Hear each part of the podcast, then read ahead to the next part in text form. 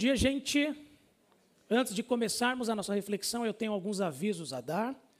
Um deles, um aviso assim, digamos, não tão agradável da gente receber. No domingo passado eu havia anunciado a vocês que no próximo domingo, dia 15, o Dr. Marcos Eberlin estaria conosco para uma conferência sobre o tema design inteligente, certo? O Dr. Marcos Eberlin entrou em contato conosco e pediu assim mil perdões por um equívoco dele no seu planejamento de agenda ele não poderá estar conosco no próximo domingo, tá bom? Nós temos uma nova data com ele ainda esse ano, tá? Vamos divulgá-la mais para frente, então ele estará conosco, conforme havíamos combinado, com as mesmas palestras que a gente anunciou, mas será uma outra data mais para frente. E, infelizmente, no domingo que vem, não teremos a conferência com o Dr. Marcos Eberlin, tá bom? Eu tenho uma notícia assim não muito boa, mas nós temos algumas notícias bem mais agradáveis, né? Primeiro delas, a primeira delas é que hoje é um dia especial, porque é Dia das Mães. Então, parabéns a todos vocês mães que aqui estão, vocês que têm desempenhado um papel tão importante na vida de seus filhos, nessa igreja e na sociedade como um todo. Um outro motivo pelo qual também é um tempo de alegria para mim é porque sexta-feira eu fiz aniversário, não é? Pois é, 41 anos. Eu sei o que você está pensando, é o tempo judiou, não é? Eu sei, não tem problema. O bom é que no céu todos estaremos no nosso auge. Né? Todos estaremos lá no, na nossa melhor versão. E um motivo de alegria para nós também é que hoje nós podemos iniciar mais uma série aqui na nossa igreja, certo? É sempre motivo de alegria quando nós temos a palavra de Deus sendo pregada e quando nós temos a oportunidade de começar uma nova série, porque nós sabemos que um determinado assunto, um determinado ponto de vista foi abordado, foi explorado e a igreja pode ser instruída conforme a vontade de Deus e nós agora podemos ter uma nova perspectiva, um novo ponto de vista, um novo assunto e é isso que uma nova série representa. Eu tenho aqui né, o dever, ou o privilégio, melhor dizendo, de inaugurar, de iniciar essa série, estabelecendo aqui alguns pontos iniciais. A série se chama Como Nós, ok? Um cara comum e o seu grande Deus. Na verdade, nessa série nós estaremos observando a vida de um dos grandes, talvez um dos maiores profetas de Deus no Antigo Testamento, a vida do profeta Elias, certo? E hoje nós vamos começar do início. Nossa reflexão se chama ponto de ignição. E acho que esse é um termo que define bem o que é a vida de Elias. Elias, ele vai viver num momento de extremo agito um momento de experiências intensas, uma verdadeira correria em algumas ocasiões, envolvendo ali a vida do profeta. E o ponto de ignição é exatamente isso: é o gatilho, é a situação que dispara tudo aquilo que nós vamos ver. O texto da nossa reflexão é primeiro livro dos Reis, capítulo 16, do verso 29, e vamos chegar até o capítulo 17, verso 1. Ok? E eu peço que você abra aí a sua Bíblia e acesse o seu aplicativo para que a gente possa ter o texto em mãos. Por que, que nós estamos chamando a série de alguém. A, a, por que estamos chamando a série de Como Nós? Falando de um cara comum e o seu grande Deus. Porque é assim que a Bíblia nos apresenta quem é Elias. A Bíblia nos apresenta Elias como alguém comum, como uma pessoa como eu e você, um cara comum, um sujeito comum. Lá em Tiago, capítulo 5, verso 17, veja o que é que Tiago diz sobre Elias. Ele tão somente diz: Elias era humano como nós.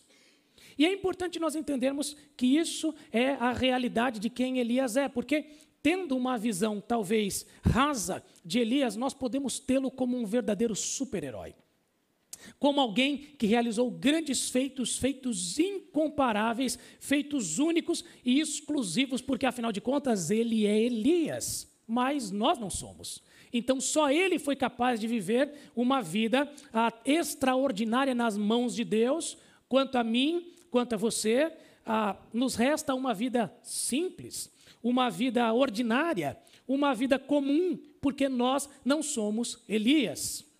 Mas, meus amigos, o que a Bíblia nos diz é que Elias ele não possui em si nada de extraordinário. Elias era gente como a gente. Elias era um sujeito comum, um cara comum. Mas ele tinha sim um grande Deus.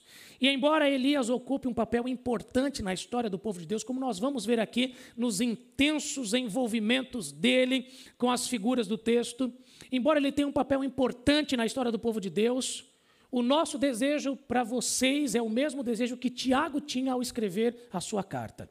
Que você entenda que Elias, ele era humano como nós, como cada um de nós aqui. Ele é como todo crente. E movido pela fé no grande Deus, no grande Deus que salva, então ele teve uma vida que foi espiritualmente significativa como ele teve, nós também podemos ter. Não nas mesmas circunstâncias, não nas mesmas situações, mas correspondendo ao nosso grande Deus, como Elias também correspondeu. Movido pela fé no Deus que salva, como Elias também foi movido. Ele era humano como nós. Mas o seu Deus permanece sendo também o mesmo Deus de cada um de nós. E o nosso desejo é esse, que à medida em que nós, a cada encontro aqui, nós nos depararmos com episódios da vida do profeta Elias, que nós percebamos que ali há um herói, mas esse herói não é Elias. Ali há alguém extraordinário, mas não é Elias. Elias é simplesmente alguém como nós. O elemento extraordinário, o verdadeiro herói, o protagonista de todos esses episódios é o Deus que salva. E a fé de Elias nesse Deus, que o leva a ser essa figura ah, tão, tão ah, extraordinária, que ocupa um papel tão importante na história do povo de Deus. Não porque ele seja, mas porque o seu Deus é extraordinário. Vamos ler o texto, gente? 1 Reis, capítulo 16, a partir do verso 29.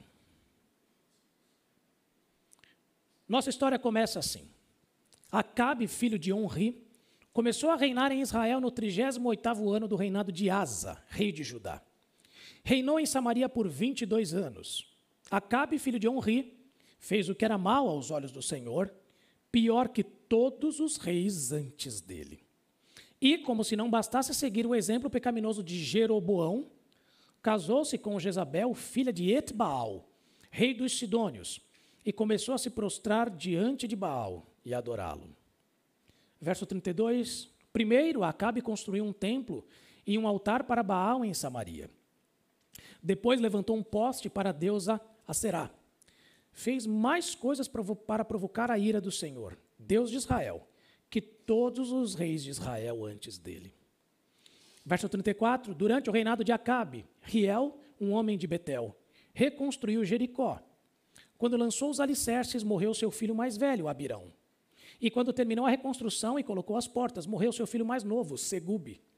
Tudo isso aconteceu de acordo com a mensagem do Senhor a respeito de Jericó, transmitida por meio de Josué, filho de Num.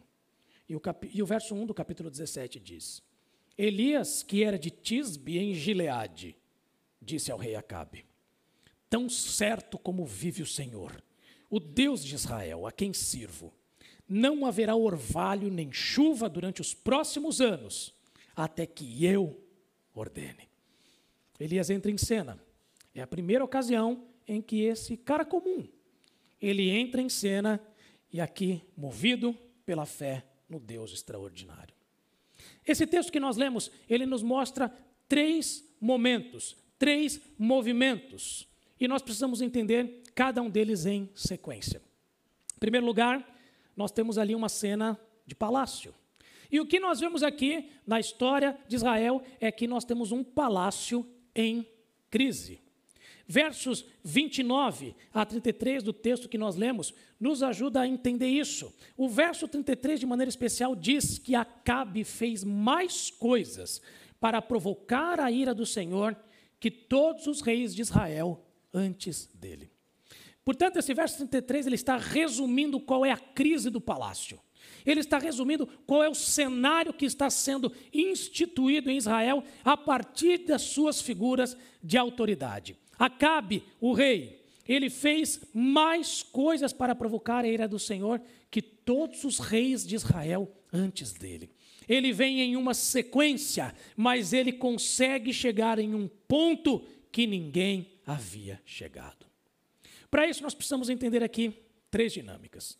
Em primeiro lugar, o texto, ele nos fala um pouco sobre o reino. Versos 29 a 33, eu vou ler aqui de novo, diz, Acabe, filho de Onri, começou a reinar em Israel no 38º ano do rei Asa, rei de Judá. Ele reinou em Samaria por 22 anos. Acabe, filho de Onri, fez o que era mal aos olhos do Senhor, pior que todos os reis antes dele. E como se não bastasse seguir o exemplo pecaminoso de Jeroboão, casou-se com Jezabel, filha de Etbaal, rei dos Sidônios, e começou a se prostrar diante de Baal e adorá-lo. Primeiro Acabe construiu um templo e um altar para Baal em Samaria. Depois levantou um poste para Deus Aserá. Fez mais coisas para provocar a ira do Senhor Deus de Israel, que todos os reis de Israel antes dele. Qual é o estado do reino apresentado aqui? O texto começa nos falando sobre Acabe, diz que Acabe, ele reinou em Israel, e essa é uma informação preciosa para nós entendermos a real situação. Meus amigos, o reino de Israel deveria ser um reino só. Deverá ser ali uma unidade, uma unidade com várias tribos unificadas, mas o que está acontecendo aqui no texto que lemos é que diz que Acabe, ele reina em Israel, mas Asa, um outro rei, reina em Judá. O que está acontecendo aqui, meus amigos, é que houve uma ruptura, houve um cenário de guerra civil entre o povo de Deus. Ao norte, dez tribos se uniram e formaram aquilo que agora é chamado no texto de o reino de Israel, é o reino sobre o qual Acabe governa. E ao sul, apenas duas tribos se mantiveram unidas, formando o reino de Judá. Nós, portanto, estamos lidando com uma realidade do povo de Deus de divisão, de ruptura. O texto diz que Acabe, o rei de Israel, também era filho de um sujeito chamado Onri. E é importante nós entendermos isso porque quem era Onri? O texto traz algumas informações para nós. Primeiro, nos versos anteriores, é dito que Onri, o rei anterior, o pai de Acabe, ele construiu uma cidade. Ele construiu a capital. Ele foi com muito dinheiro, com muito recurso, e ele construiu a cidade de Samaria ele fez uma nova capital para o império. O que nós vemos, portanto, meus amigos, é que o reinado de Henri é um reinado de imensa prosperidade material para o reino de Israel.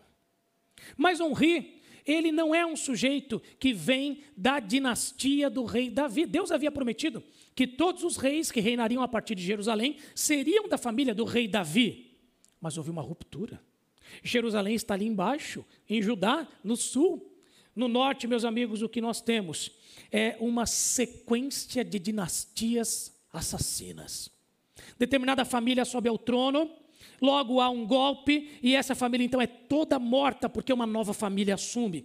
E isso vai acontecendo, golpes e golpes em dinastias assassinas, até que chega Onri. Onri havia matado, assassinado toda a dinastia anterior ele vive um momento de maior prosperidade material da nação e Acabe, Acabe herda tudo isso. Acabe chega num cenário como esse. Esse é o estado do reino. Imensa prosperidade material, mas um rastro de sangue, de mortes, destruição, é, assassinatos, cancelamentos de opositores, porque é assim que as coisas funcionam. Agora, além do reino, o texto que nós vemos aqui, ele nos dá um vislumbre também de qual era a religião naquele momento. O texto que nós lemos diz que Acabe ele fez o que era mal perante os olhos do Senhor. Deixe-me dizer algo para você. Toda vez que nos livros dos reis usa-se a expressão fez o que era mal perante o Senhor, entenda o seguinte: o assunto aqui é idolatria. Fez o que era mal perante o Senhor, ele está praticando idolatria, mas o texto diz que ele não apenas fez o que era mal perante os olhos do Senhor, ele foi pior que todos os reis antes dele. Para isso, nós precisamos entender também ah, o que é a trajetória religiosa do Reino do Norte. Israel, eu falei um pouco da trajetória política, a sequência de dinastias assassinas, mas a gente precisa entender um pouquinho do que é a sequência, né, o que é o cenário religioso. O primeiro rei do Reino do Norte foi um sujeito chamado Jeroboão, ok? E Jeroboão, ele tinha um problema que ele precisava administrar. Porque embora o país tivesse se dividido em dois, havia apenas um templo. Havia apenas uma cidade de Jerusalém, havia apenas um santo dos santos. Então, por mais que ele tivesse dez tribos e mais poderio econômico, militar e político, o capital religioso pertencia ao Reino do Sul. Porque era ali que estava o templo. As pessoas tinham que migrar para o sul para poder adorar. Qual foi a ideia que Jeroboão teve? Ao invés de entender que isso era inevitável, havia só um Deus e só um templo, isso deveria ser mantido, ele decide construir a sua própria religião. Jeroboão, então, ele ressuscita um antigo ídolo que faz parte da história de Israel, o bezerro de ouro. Lembram dele? Daquele episódio na base do Monte Sinai, onde enquanto Moisés está lá em cima sendo orientado por Deus, o povo está adorando o bezerro de ouro. E o que é dito é que este aqui é o Deus que tirou vocês do Egito. Esse é o título que o bezerro de ouro recebe. Jeroboão faz o quê? Ele ressuscita a adoração ao bezerro de ouro. Ele constrói, constrói um santuário nos limites ah, de Israel ao sul e outro santuário nos limites de Israel ao norte, fazendo com que em ambos os extremos houvesse como adorar o bezerro de ouro e não o Deus de Israel. Agora, o bezerro de ouro, ele claramente era contra as orientações de Deus, adorar o bezerro de ouro era uma quebra da lei de Moisés, mas o bezerro de ouro, ele nunca, ele nunca ah, se, se propôs a tomar o lugar de Deus. A ideia nunca foi essa. A adoração ao bezerro de ouro era o quê? Era um Deus adicional. Nós temos o Deus que criou os céus e a terra. Nós temos o Deus que chamou Abraão, Isaac e Jacó. Este é o Deus que é adorado lá em Jerusalém. Mas nós temos um outro Deus, é o Deus que nos libertou do Egito. Então há uma segunda figura de divindade e nós adoramos ambas. É um Deus adicional. Era assim que o bezerro de ouro era percebido pelo povo de Israel. Mas o texto diz que o exemplo de Jeroboão, de Jeroboão não foi o bastante para Cabe. Ele não se contentou em ter ali em Israel uma adoração, uma religião que simplesmente propusesse um Deus adicional que coexistia com a adoração ao Deus vivo. Ele foi além. Ele não estava satisfeito com o Deus adicional.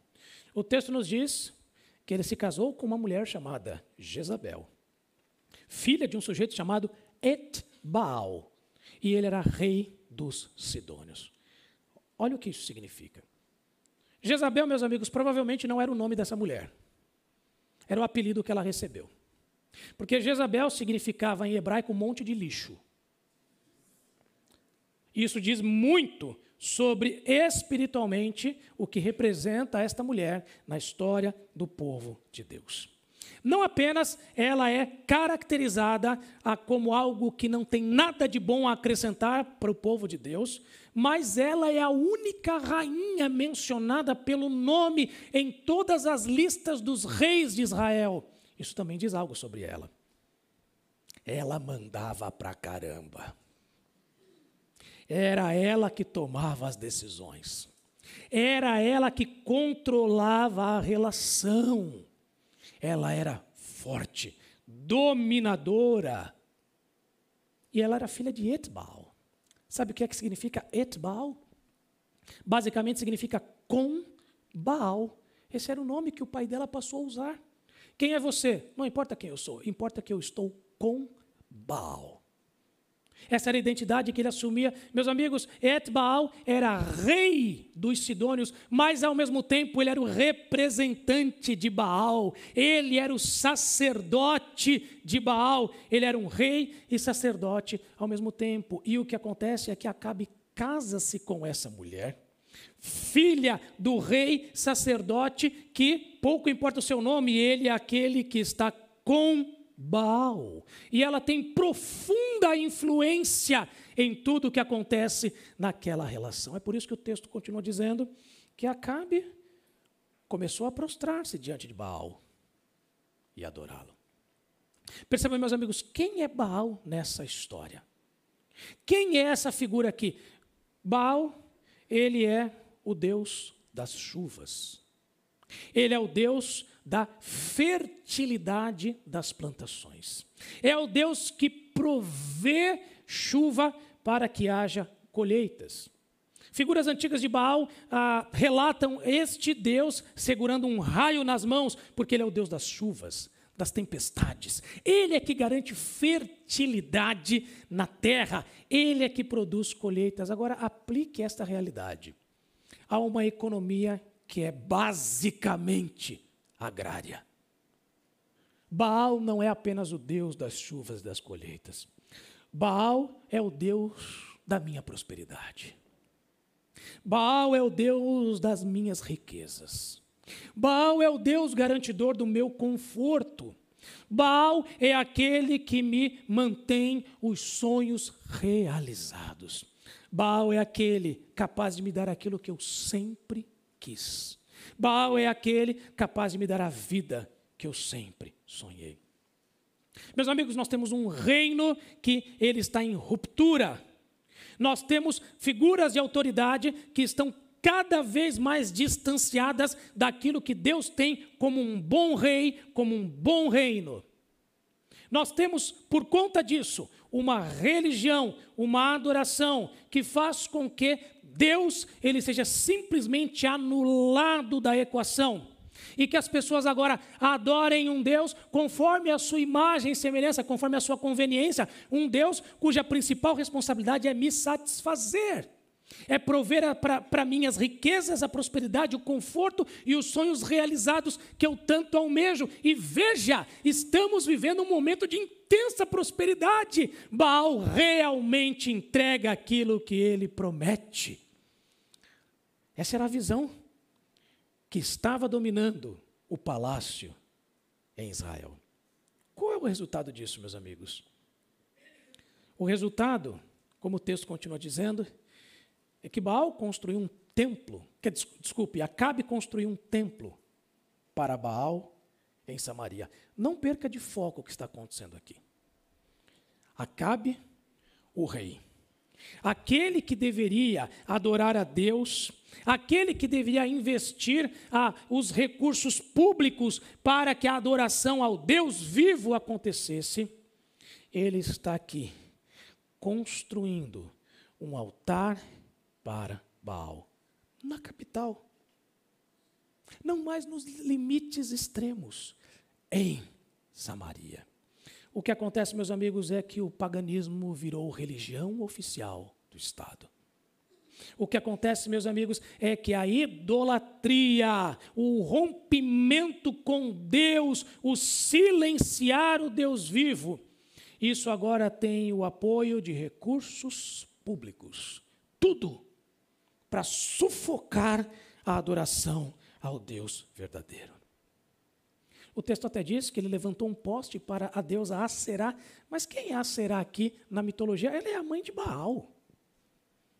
Ela só está sendo adorada porque Baal é quem vai dar para eles tudo o que eles querem. Daqui a pouco nós falamos mais sobre essa outra deusa. O ponto, meus amigos, é que nós temos aqui um palácio em crise. Nós temos aqui as esferas de poder, nós temos aqui figuras de autoridade mostrando os caminhos de uma nação. O reino, a religião e o resultado, eles são lamentáveis. Deixe-me falar algo sobre nós agora. Meus amigos, pelo menos pelos dois últimos séculos, nós, povo de Deus, temos engolido, crido em mentiras que surgiram lá no iluminismo, mas que abalam as nossas percepções da realidade, que abalam a maneira como nós compreendemos aquilo que nos cerca. A verdade, meus amigos, é que desde a proposta iluminista nós vivemos num dualismo. num dualismo entre um mundo material e um mundo espiritual, numa separação entre eles. E é claro, eles são separados, mas há uma relação entre eles. A Bíblia nos diz que o mundo espiritual, que as questões espirituais, que tudo aquilo que é espiritual está acima daquilo que é material, porque orienta a compreensão, porque leva ao discernimento de como enxergar tudo aquilo que os meus olhos veem. O espiritual, ele tem, portanto, preeminência sobre a maneira como eu interajo com o mundo material. Mas a inversão iluminista, da qual nós temos absorvido, crido e muitas vezes sem nem saber, é a inversão de que, ainda que haja duas esferas, haja o material e haja o espiritual, o espiritual está submetido, ele está inferior, ele é dominado, ele é limitado por aquilo que é material por aquilo que existe neste mundo e pode ser visto, tocado. E o que acontece, meus amigos, é que nós começamos a achar que algumas questões de definições espirituais elas devem ser relegadas simplesmente a foro íntimo. Eu não devo usar as minhas convicções para interpretar a realidade. Eu não devo usar a minha fé para pautar as minhas escolhas. Não. Fé tem o seu lugar, mas é um lugar pequeno, bastante pessoal. Não deve ter assim o peso das coisas reais. Porque na vida real, as decisões do mundo real, não dá para a gente se pautar em questões de fé, em questões espirituais. Não é assim que o mundo funciona. E meus amigos, nós estamos vivendo agora o extremo dessa inversão iluminista. Porque se o que estava sendo dito é que o espiritual é inferior e este mundo, conforme o vemos, ele é mais importante, nós devemos decidir a partir deles. O que hoje está acontecendo é uma tentativa de ruptura brutal. É simplesmente anular qualquer coisa que diga respeito à fé e à espiritualidade. É viver simplesmente com base naquilo que é tolerado, que é apropriado para este mundo. Sabe como é que isso se revela aqui nesse texto, meus amigos? Na confusão que muitos de nós fazemos entre ter dinheiro e ter prosperidade. Porque perceba, meus amigos, do ponto de vista financeiro, Israel está arrebentando é muito dinheiro, a construção de uma grande capital, grandes obras públicas acontecendo, uma nação rica. Mas não confunda isso com sucesso aos olhos de Deus. Do ponto de vista daquilo que é real prosperidade, daquilo que Deus entende como benção, a nação está indo de mal a pior. Ela está em crise está na iminência de um colapso. Isso nos mostra, meus amigos, que uma nação rica nem sempre é uma nação abençoada. Como também isso vale para nós. Nem sempre um indivíduo rico materialmente é um indivíduo abençoado espiritualmente. Isso deve, eh, deve impactar a maneira como nós enxergamos o sucesso de alguém. Isso deve impactar a maneira como nós avaliamos o sucesso de uma nação. Meus amigos, nós não podemos permanecer no engano iluminista, crendo que simplesmente a pauta econômica deste mundo material é suficiente para nós dizermos então que aquela nação, aquele indivíduo, está sendo abençoado. A nação nunca esteve mais rica do que nesses dias mas nunca esteve mais próxima de um colapso.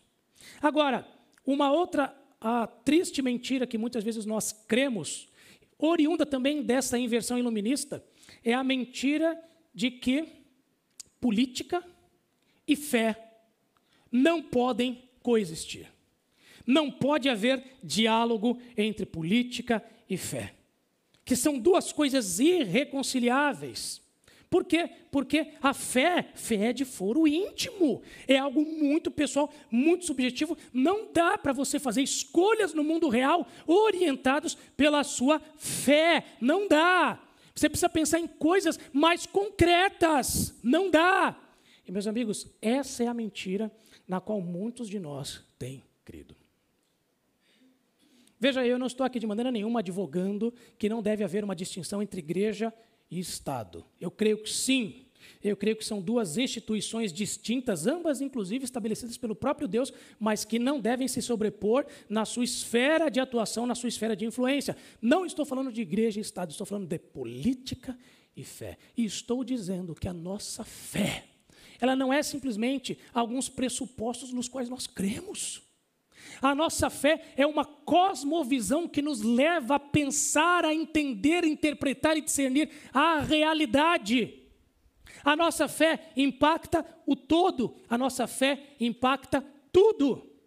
A fé impacta a maneira como você escolhe um cônjuge. A fé, a fé impacta a maneira como você permanece com o cônjuge. A fé, a, a fé impacta a maneira como você ganha dinheiro. A maneira como você gasta dinheiro a maneira como você cria filhos, a maneira como você corrige filhos. A fé impacta o todo da vida, porque ela não é apenas uma lista de itens que você dá cheque. A fé é uma cosmovisão integrada de como é que Deus enxerga o mundo. E portanto, meus amigos, não há espaço nenhum no universo que a nossa fé não oriente. E isso também diz respeito à nossa visão política. Porque, meus amigos, o fato é que todo mundo crê. Todo mundo tem fé em alguma coisa. Não existe nenhum ser humano que não tenha algo como fé. Mesmo aquele que diz não creio em nada, ele crê em algo. No fato de que ele não crê em nada. Todo mundo crê, todo mundo é movido por crenças, todo mundo é, é movido por algum tipo de fé. De certo modo, todo mundo tem a sua religião. Até aquele que diz que não tem. Todo mundo tem a sua com isso eu quero dizer que cada ser humano age conforme aquilo que crê. Não tem como. Um professor educa conforme o que ele crê. Não tem outra maneira. Um advogado, ele defende causas conforme aquilo que ele crê. Um médico, ele incorre em procedimentos conforme aquilo que ele crê. Porque tudo que nós fazemos, meus amigos, é resultado daquilo que nós cremos. Se isso vale para nós, o mesmo vale para pessoas em posições de autoridade. Eles também agem conforme aquilo que creem. Eles agem conforme aquilo que creem.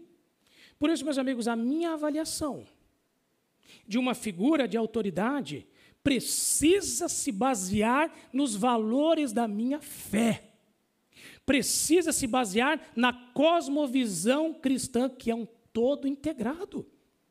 Nós temos opiniões, nós temos divergências, mas o que é que pauta a minha interação com tudo e com todos? É a minha fé. Não é simplesmente aquilo que eu acho que traz mais benefícios materiais. Meus amigos, longe de mim orientar voto de ninguém, não é essa a intenção, mas esse ano, a sua escolha de voto deve ser norteada conscientemente pelos valores da sua fé. Com isso, eu não estou dizendo que você só deve votar em cristãos de maneira nenhuma. Não estou dizendo isso. Também não estou dizendo que a pauta econômica ela não é importante, ela é. Mas ela faz parte de um todo integrado que a fé, a cosmovisão cristã também nos leva a interpretá-la, não apenas ela, mas o todo. Eu não estou dizendo isso, portanto. Mas o que eu estou dizendo, meus amigos, é que a cosmovisão cristã deve ser o guia para nós avaliarmos todas as pautas, todos os candidatos, para nós podermos avaliar qual é a atual situação do palácio e das posições de autoridade. É a nossa fé, meus amigos. Porque por mais que haja prosperidade e que nos atinja e nos beneficie, não é isso que é a avaliação necessariamente do nosso Deus em relação a isso. Além de um palácio em crise, nós também temos um povo em crise. E é interessante e também inevitável o que acontece. O verso 34 parece até uma nota de rodapé. Ele diz: Durante o reinado de Acabe, Riel, um homem de Betel, reconstruiu Jericó. Quando lançou os alicerces, morreu seu filho mais velho, Abirão. E quando terminou a reconstrução e colocou as portas, morreu seu filho mais novo, Segube. Tudo isso aconteceu de acordo com a mensagem do Senhor a respeito de Jericó, transmitida por meio de Josué, filho de Num. O que é que Josué havia dito? A gente conhece a história de Jericó, a primeira grande fortaleza, a grande cidade que Josué precisou derrotar quando eles estavam entrando na terra prometida. Josué 6:26 nos diz o que Josué disse. O texto bíblico nos diz: Naquela ocasião, Josué pronunciou esta maldição: Que a maldição do Senhor caia sobre qualquer um que tentar reconstruir a cidade de Jericó. A custa de seu filho mais velho lançará o alicerce, a custa do seu filho mais novo colocará os portões. Havia uma proibição. Havia uma restrição, nos termos bíblicos, uma maldição, porque, meus amigos, Jericó era uma cidade riquíssima, era uma fortaleza, mas Deus exigiu que tudo que estivesse naquela cidade permanecesse lá. Ela foi destruída e aquilo era um tributo a Deus, ninguém podia se apropriar das riquezas daquela cidade. Ela foi destruída. Ninguém podia pegar nada dela para si. E o que Josué está dizendo é que reconstruir aquela cidade seria uma ofensa contra Deus. E custaria a vida dos filhos de quem tentasse reconstruir a cidade. E o que nós vemos aqui é que nos dias de Acabe, esse sujeito, Riel, sabendo de que havia essa maldição, vai paga para ver. Vou reconstruir essa grande cidade, essa grande fortaleza, essa cidade cheia de riquezas. Agora pense comigo, meus amigos, o que é que faz alguém pensar que ofender a Deus e perder a própria família, isso é um custo pequeno diante do que eu posso ganhar com tudo isso? O que é que leva alguém a pensar assim? Ofender a Deus, perder a família. Bem, há coisas mais importantes do que isso. Meus amigos, o que leva alguém a isso é a mesma ideia, é a idolatria. Porque o mesmo Deus das riquezas, da prosperidade, do conforto, dos sonhos realizados, ele está movendo esse sujeito que não está no palácio. Ele simplesmente é alguém do povo. Ele está sendo movido por aquilo que está nos, nos palácios, por aquilo que está nos ambientes de poder, por aquilo que vem de cima para baixo na nação, e a nação, inevitavelmente, está absorvendo essa mesma perspectiva. Exatamente a mesma situação. Portanto, o que é o ídolo, meus amigos? O ídolo é muito mais do que uma estátua inerte, a qual alguns se curvam. O ídolo é muito mais do que Baal. Baal é apenas um nome material dado. O ídolo é aquilo que nos move, aquilo que, que me torna feliz, aquilo que me traz satisfação, realização, aquilo sem o qual eu não vivo, porque a minha vida, ela só tem sentido se eu tiver isso. Se eu alcançar esse elemento, ofender a Deus, perder a família, é um custo pequeno se eu obtiver aquilo que eu tanto desejo. E meus amigos, a idolatria nutrida nos palácios. É a idolatria que o povo absorve, quer queira, quer não porque forma-se uma cultura, da alta cultura para a cultura popular. É assim que ocorre. E, meus amigos, idolatria é isso. É quando satisfazer os meus anseios é mais valioso do que honrar a Deus, mais valioso do que preservar a minha família. Eu tenho coisa mais importante para fazer do que cuidar dos meus filhos.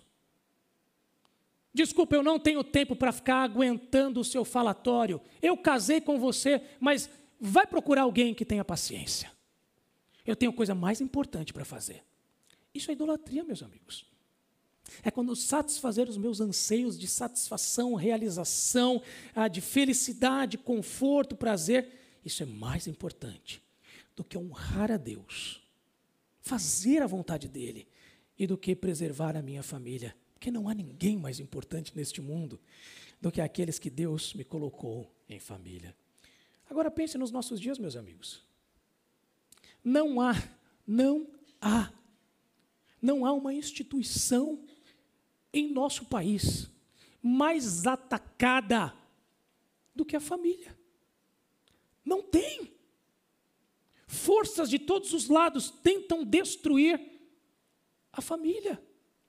Desde as esferas de poder, através de políticas, de leis, de, de, inserções no sistema educacional, fazendo com que escolas virem verdadeiros antros de destruição dos valores que os pais passam para os filhos, da alta cultura para a cultura popular. As músicas, os filmes, os influencers. Nenhuma outra instituição é tão destruída quanto a família em nossos dias. E sabe de uma coisa, meus amigos, é assim que as nações caem. Esse é o processo. Os poderosos propõem um caminho. É um caminho distante dos valores de Deus, mas é um caminho de aparente prosperidade. Valerá a pena. Você vai ter muito que este mundo tem para oferecer. Ele é fora dos valores de Deus, mas é materialmente significativo. Os poderosos propõem. O povo, então, aos poucos, se torna conivente com esses valores, porque, embora eu não concorde com o que está sendo decidido lá, mas eu encontro um conforto, uma estabilidade. Eu consigo fazer e adquirir e desfrutar de experiências que antes eu não tinha.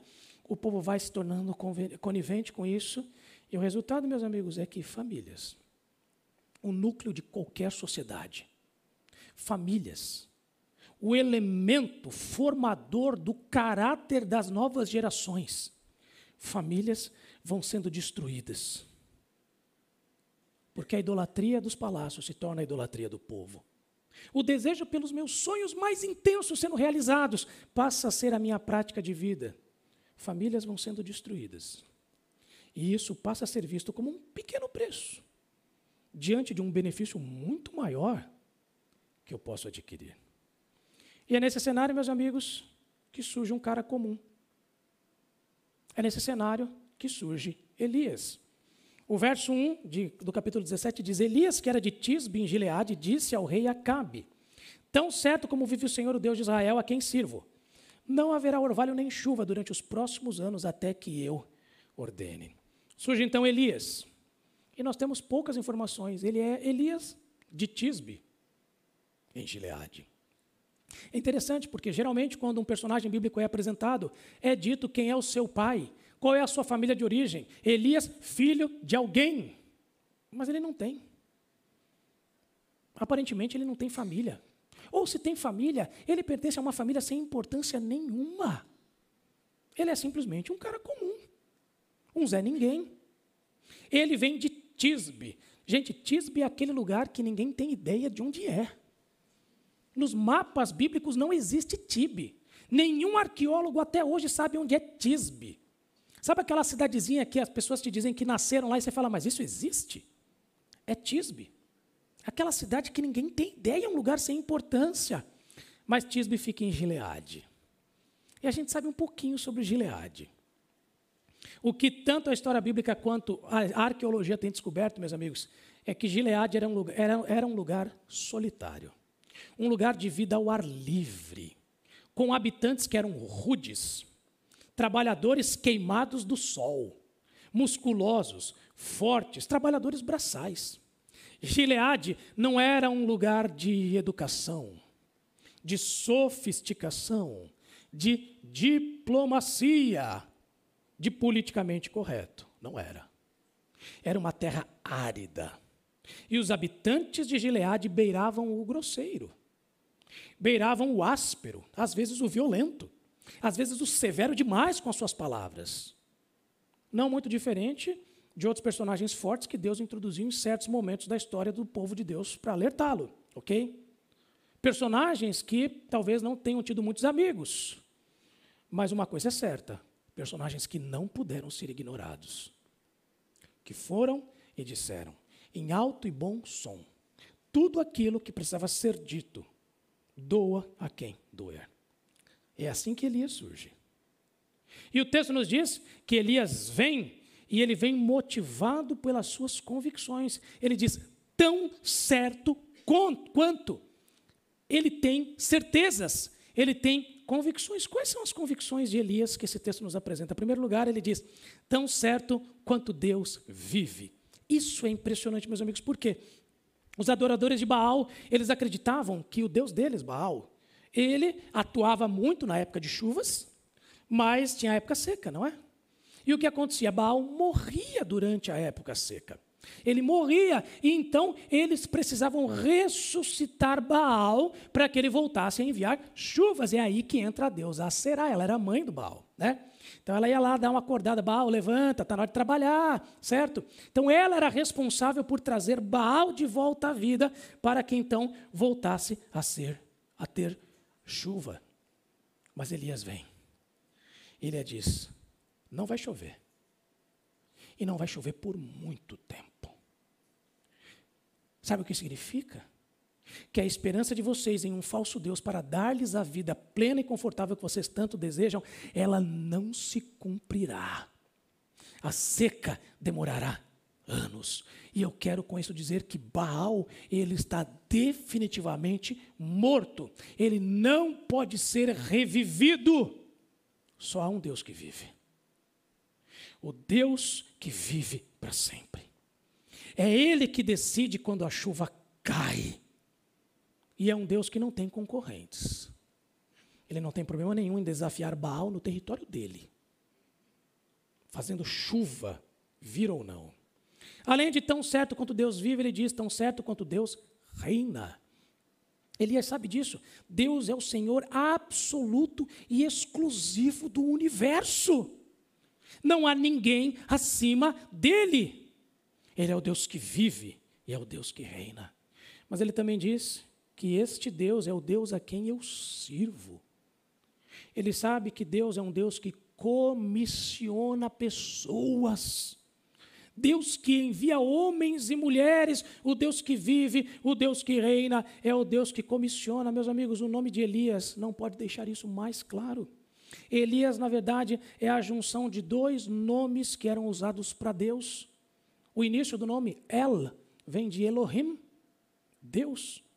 E o final do nome termina com Yah, que é de Yahvé, o Senhor. Portanto, o nome de Elias é O Senhor é Deus. Se Et Baal é com Baal, se Jezabel é monte de lixo, Elias é o Senhor é Deus. É esse quem eu sou.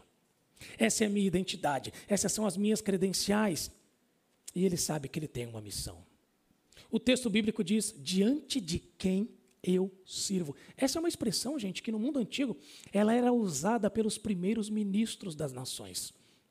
Quando eles iam se apresentar a alguém, eles diziam o seguinte: Eu sou fulano, certo? E ah, venho em nome de sei lá quem, diante de quem eu sirvo.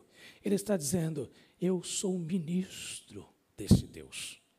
Eu estou aqui como um porta-voz desse Deus. A minha vida, ela é uma expressão de quem é este Deus. Eu sou o Senhor é Deus. Esse é o meu nome, essa é a minha identidade.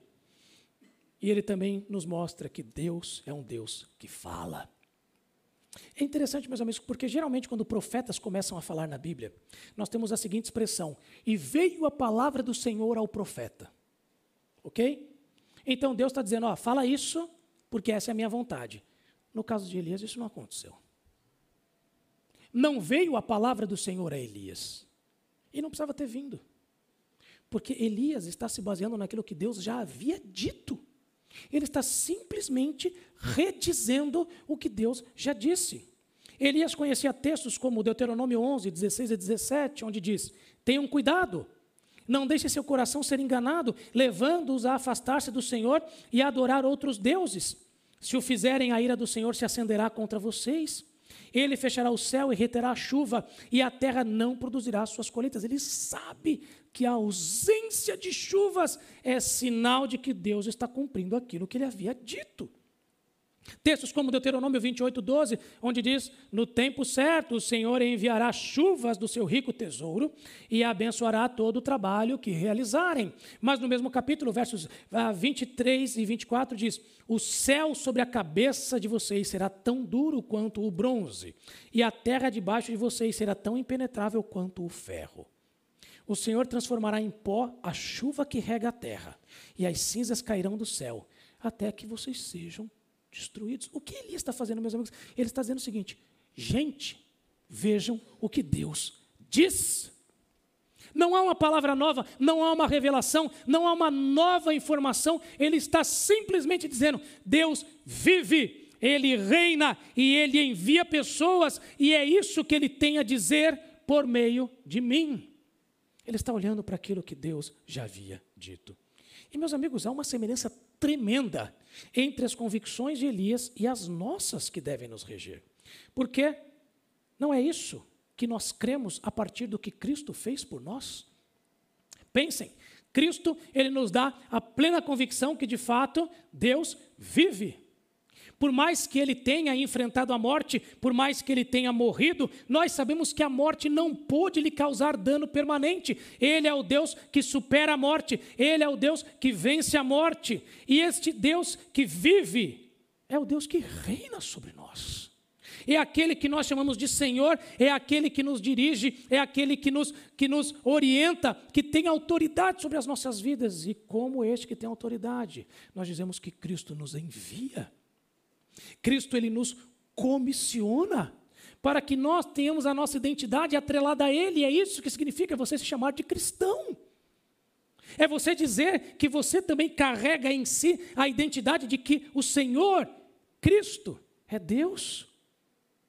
E entender que você também está aqui como um ministro deste Cristo, como um servo dele, para tão somente dizer o que é que ele diz para tão somente anunciar aquilo que ele tem a dizer. Para alertar o mundo acerca daquilo que eles estão desatentos, para chamar o povo de Deus a um retorno àquilo que Deus diz. Meus amigos, é assim que Elias surge em cena. Um cara comum, mas com um grande Deus. Portanto, meus amigos, diante desse cenário, de um cara comum, com o seu grande Deus. E a maneira como ele se coloca, se posiciona, como ele ah, aciona o botão que dá início, ah, que dá ignição a todo o restante da história. Algumas perguntas nos cabem para a nossa orientação final.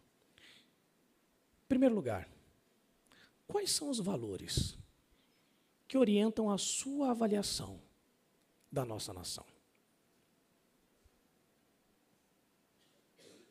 O que é que faz você avaliar se estamos vivendo um bom ou um mau momento? Eu sei. Economicamente, está difícil. Materialmente, está tudo caro. Eu sei. Mas essa é a pauta exclusiva de avaliação de um cristão? É assim que nós devemos avaliar o cenário atual e o cenário futuro. Será que existem outras pautas que devem orientar a nossa avaliação de cenários? Pautas orientadas pela nossa fé e que julgam o mundo material tendo a realidade espiritual como prevalente? Ou será que nós estamos realmente engolindo a mentira materialista, que apenas este mundo material é que importa? Será que, quando nós pensamos no avanço do Evangelho, na liberdade de culto, será que quando nós pensamos é, naqueles elementos norteadores da nossa fé, nós estamos tendo uma avaliação justa? E, gente, ninguém vive num mundo perfeito, o céu ainda está por vir. Mas eu vou voltar a dizer: nós vivemos numa realidade melhor do que a monarquia. Porque nós fazemos escolhas.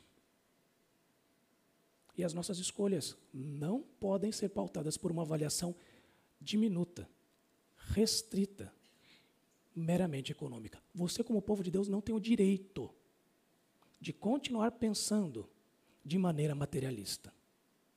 Há um escopo muito maior da fé cristã que deve orientar as nossas escolhas. Segundo lugar, quais estragos a sua idolatria pessoal tem causado à sua família? E aqui eu estou dizendo o seguinte: que existe um estado de coisas, mas existe também a nossa absorção dela. Como é que é aquilo que você entende que vai trazer para você o conforto, a alegria, a realização, o prazer, ah, os sonhos? Como é que isso tem cobrado um alto preço daqueles que deveriam ser a sua prioridade? Daqueles que deveriam ter o melhor de você, os seus melhores esforços, o seu melhor vigor, os seus melhores anos, a sua melhor paciência. Por fim, Deixe-me fazer uma conjectura.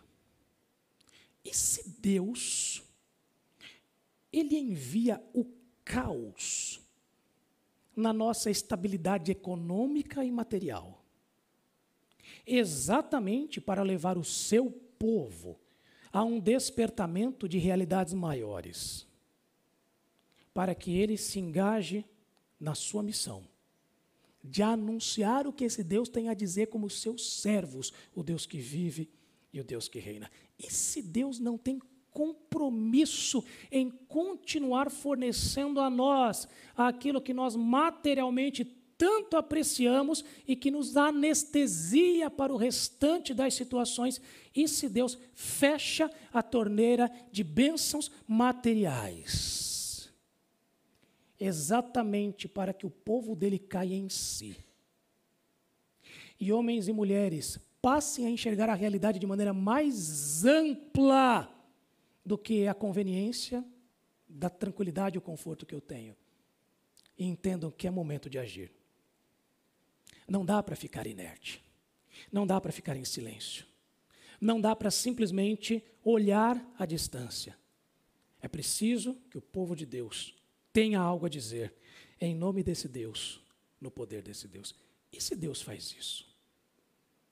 Se Deus mexe com a saúde de uma nação, se Deus mexe com a saúde de um planeta, se Deus chacoalha a economia de todo um hemisfério, porque ele tem objetivos muito maiores do que o nosso conforto material. Porque ele tem um interesse que eu e você, caras comuns, entendamos que este grande Deus que vive e reina nos pôs aqui como ministros dele, para que nós o anunciemos, digamos aquilo que ele tem a dizer. Meus amigos, é isso que o profeta Elias entende é isso que o leva a agir. Nos demais episódios que nós vamos ver, nós veremos como é que Elias corresponde a Deus, o seu grande Deus, em cada uma das situações que ele vivencia. Eu quero orar com você. Santo Deus, obrigado pela alegria que temos de sermos teu povo, homens e mulheres comuns, mas com um Deus extraordinário. Tu és o Deus que, em momentos onde a crise está na cúpula, em que a crise atinge o cidadão comum, o Senhor continua usando homens e mulheres dispostos a viverem movidos pela fé no Deus que salva, dispostos a abraçarem as convicções que o Senhor nos traz por meio do teu evangelho, por meio de quem Cristo é e o que fez por nós. O Senhor usa indivíduos para que realidades, para que cenários possam ser transformados. Deus reorienta os nossos valores. Dá-nos uma priorização pela tua vontade, pelos teus critérios, pela nossa família, Senhor. E pedimos que o Senhor desperte-nos, dê ignição em cada um de nós, para que nós tenhamos um engajamento maior na tua missão, em anunciar o que o Senhor tem a dizer enquanto há tempo, enquanto este mundo ainda está aí. Que o Senhor nos use. Nós pedimos isso em nome de Jesus. Amém.